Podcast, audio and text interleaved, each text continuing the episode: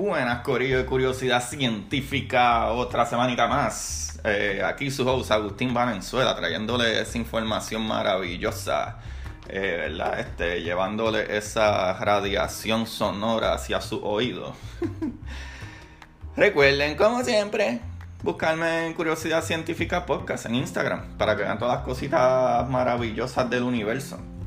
Y el día de hoy, mi Corillo eh, tengo un medio request de, los que han escuchado los capítulos anteriores y sobre todo, pues este request es de los planetas, porque el capítulo de la semana pasada, aparte que hablamos de por qué ese aroma de la lluvia, que es lo que crea ese aroma, hablamos del octavo planeta de nuestro sistema solar, ¿verdad? De Neptuno. Y me pidieron como que, ah, diantre, me encanta este planeta, qué sé yo puedes hacer como un medio resumen de cosas más cool los más chéveres que podríamos acordarnos de todos los planetas. Y pues claro, este, en un momento yo hablé del planeta Tierra cuando hablé de, ¿verdad? De cómo se formó la vida en el planeta y empecé desde, desde la supernova hasta que se creó el Sol, se creó la Tierra, después vino eh, eh, otro planeta más o menos del size de Marte y chocó con el planeta Tierra y nosotros y se creó y le hablé de todas esas cositas maravillosas hasta el nivel de, de dónde salió la vida. So, el planeta Tierra no está tan incluido porque hay muchas cosas que vamos a hablar diferentes de cosas maravillosas de nuestro planeta, de nuestro planeta Tierra. Como ya he hablado ciertas cosas como la de la magnetosfera y todas esas cositas maravillosas.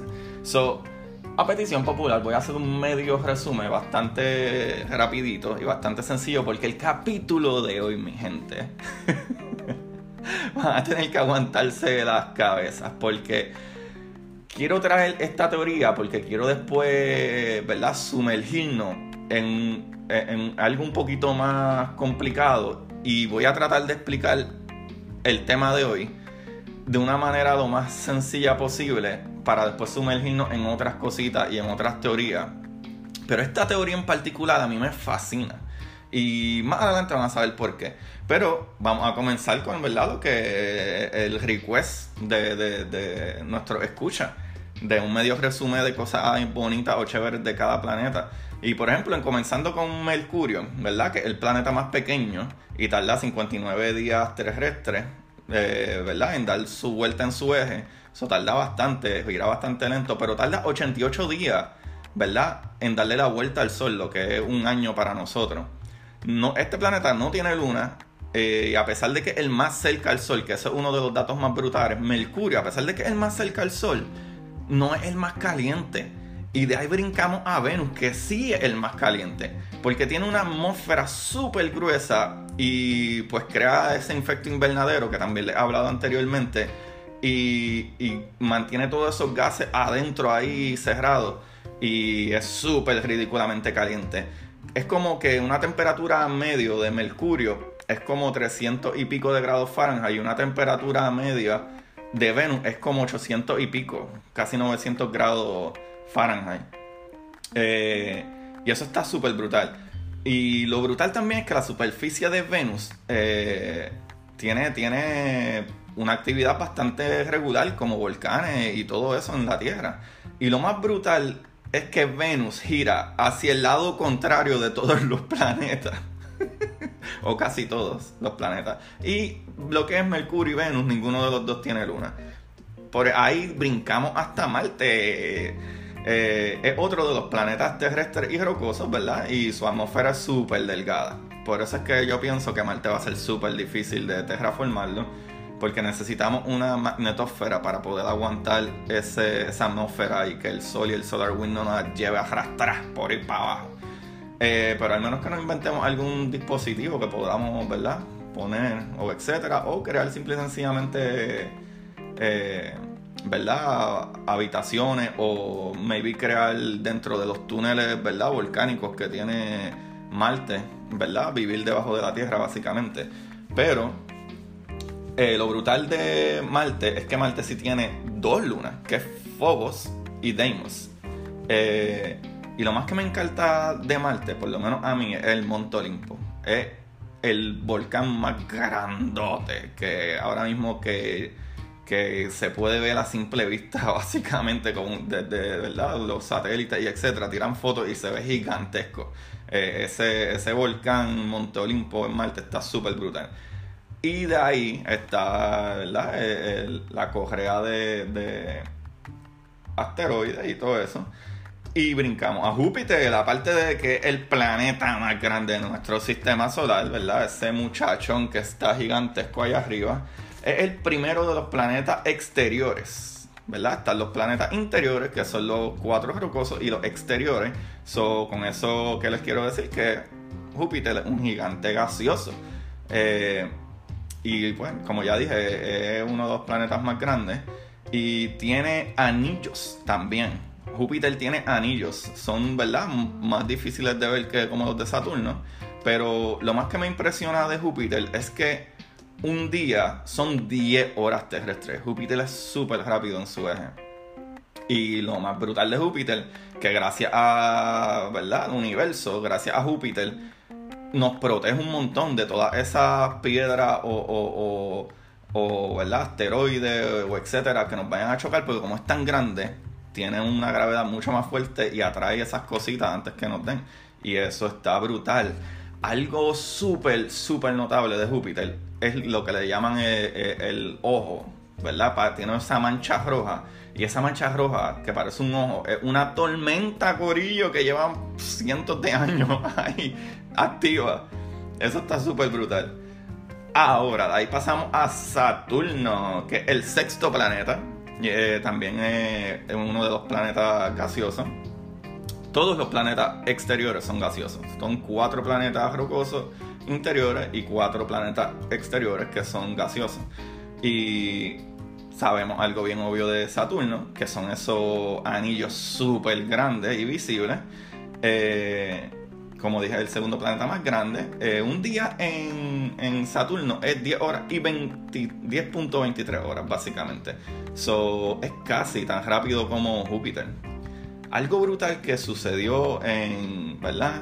Eh, es que dos días después que yo lancé el capítulo de Saturno, los científicos anunciaron que encontraron 20 lunas más que de 62 lunas de, o satélites naturales Pasó a ser el planeta con 82 lunas, muy gente, ganándole a Júpiter con sus 79 lunas.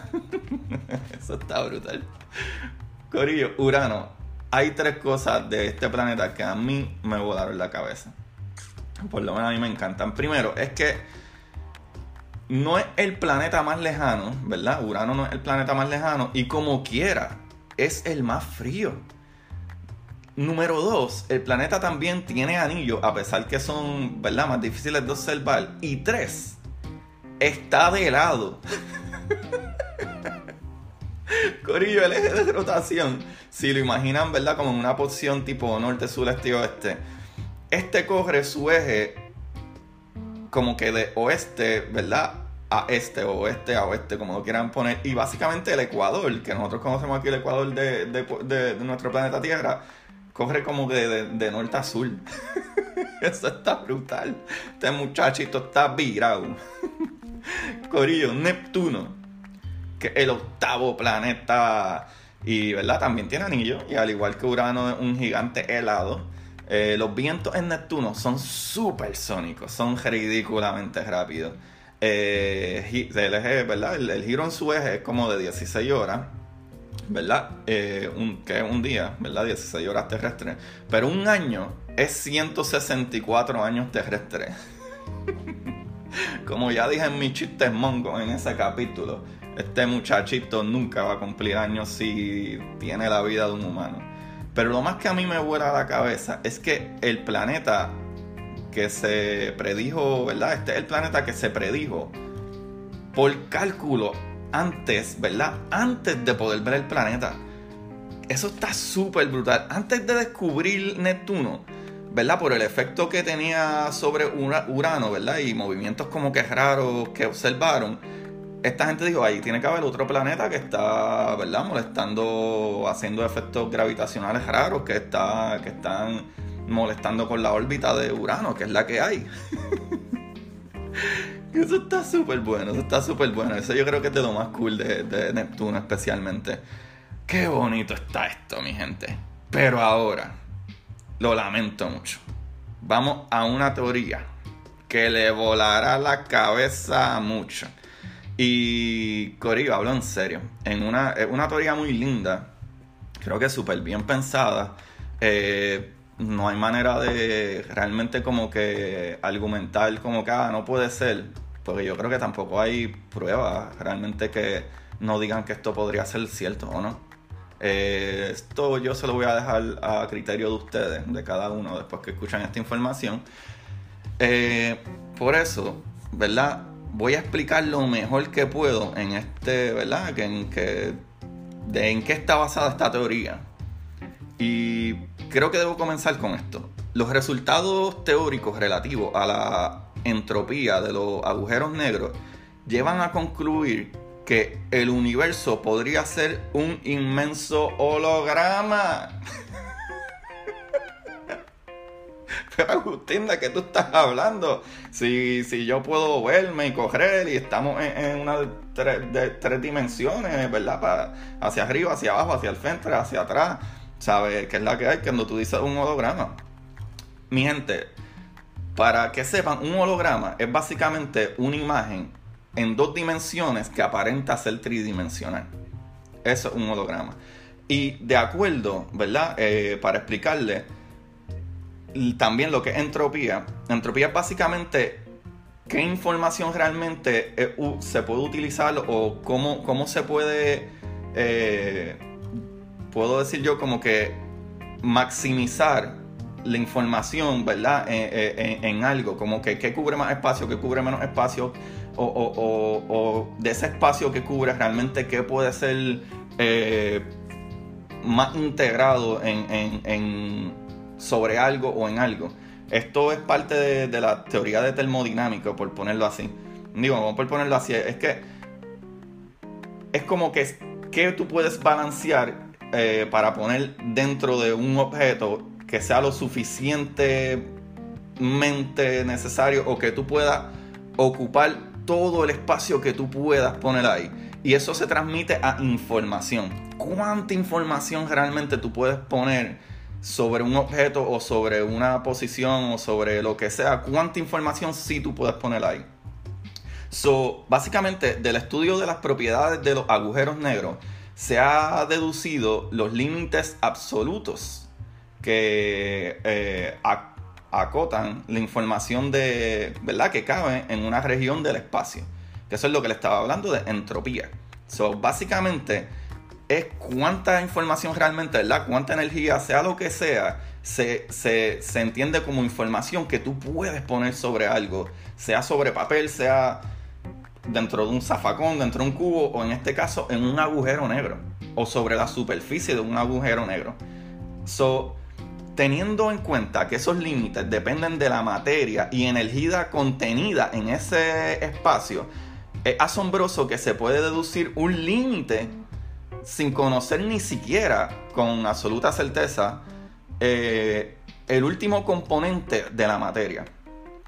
Eh, se cree, ¿verdad?, que los quarks y los electrones son excitaciones de supercuerdas que deben ser los entes fundamentales pero no se descartan niveles más bajos.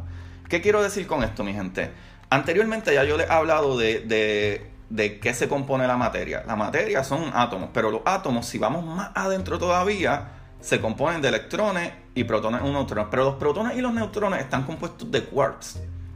Más pequeños de los quarks, nosotros, por lo menos nosotros, no hemos visto más que eso. Más, y acuérdense que ya estamos hablando de niveles cuánticos cosas súper mega microscópicas. So, básicamente, la clave de esto está en la entropía, en cuánta información realmente tú puedes poner sobre algo. So, sabemos que si los electrones y los quarks son la información o, la energía o la materia mm, lo más pequeño que podemos ver, cuánto de eso puede caber o se puede situar sobre una superficie, básicamente.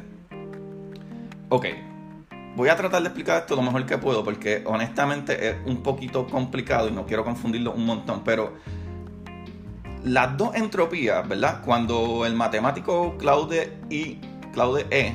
Shannon buscó una manera de cuantificar la información contenida en un mensaje, la lógica le llevó a una fórmula que tenía el mismo aspecto que la que la de um, que la de Boltzmann.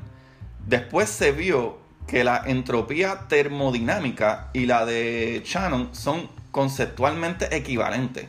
El número de configuraciones que se cuentan en la entropía de Boltzmann refleja la cantidad de información de, de Shannon o Shannon que se necesitaría para realizar cualquier configuración determinada. determinada perdón. Eh, se pensaba que cuando caía la materia en un agujero negro, desaparecía también con ella su entropía. Pero Demetrius, eh, Christodoulou, en 1970 y Stephen W. Hawking, ese muchachito que todos conocemos, demostraron que en el proceso de fusión de los agujeros negros nunca decrecía el área total de los horizontes de suceso. A partir de esos estudios y del posterior descubrimiento de que los agujeros negros emiten radiación, que esa es la radiación de Hawking, eh, que fue en 1974, eh, que actually su descubrimiento, gracias a esa radiación de Hawking, fue que pudimos tomar esas fotos que que básicamente en marzo de este año fue que pusieron las fotos porque pudieron ver esa radiación de Hawking que dice que la, ¿verdad? la información que entra ahí debe de emitir algún, algún ¿verdad? Este, alguna radiación por la presión que, este, que se genera en esa materia o esa información que está entrando al agujero negro. So, básicamente, la entropía del agujero negro es exactamente una cuarta parte del área del horizonte de sucesos medidos en, eh, en las áreas del Planck, que sería 10 sobre negativo 66 centímetros cuadrados. So, Corillo, nosotros no podemos ver objetos tan pequeños. Es como si la entropía en cuanto medida de información estuviese escrita sobre el horizonte de sucesos. De suerte que cada bit, ¿verdad? Cada 0 o 1 de la codificación digital correspondiera a cuatro áreas de Planck. Esto sorprendentemente, eh, ¿verdad? El resultado tiene una explicación natural si es cierto el principio holográfico propuesto en 1993 por el premio Nobel Gerald T. Hooft de la Universidad de Utrecht y elaborado por Leonard eh, Susskind sobre esta teoría. Juan Maldacena de la Universidad de Harvard en un reciente artículo en enero del 2006 en Investigación y Ciencia afirma que la fuerza de la gravedad y una de las dimensiones espaciales quizás procedan a las particulares interacciones entre las partículas y campos existentes ¿verdad? En un espacio con menos dimensiones. So, básicamente, la descripción tridimensional con ley de gravedad sería equivalente a la descripción holográfica sin gravedad, ¿verdad? Y en dos dimensiones. De modo que un determinado cálculo demasiado difícil en una descripción puede resultar trivial en otra, a pesar de su, eh. De su radical diferencia. Las dos teorías describirían por igual todo lo que vemos y cualquier dato que ¿verdad? Pudiésemos recoger sobre él. Ahora, un holograma es un objeto bidimensional, o sea que es de dos dimensiones, que codifica toda la información que escribe la imagen tridimensional. Nuestro universo tridimensional podría estar ¿verdad? codificado en una superficie que lo contiene como una especie de inmenso holograma. Esto está brutal los experimentos de física que partículas, ¿verdad? De, partículas de alta energía, según Juan Maldacena, quizás hayan encontrado ya eh, indicios de la validez de este principio. Pero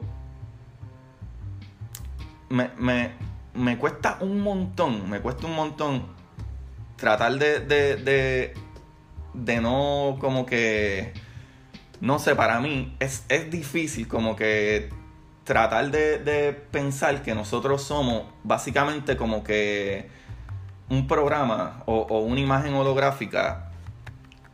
Porque como que tú veas, ah, pero es que yo me muevo, yo pienso, yo estoy pensando en esto ahora mismo y qué sé yo, pero pónganse a pensar.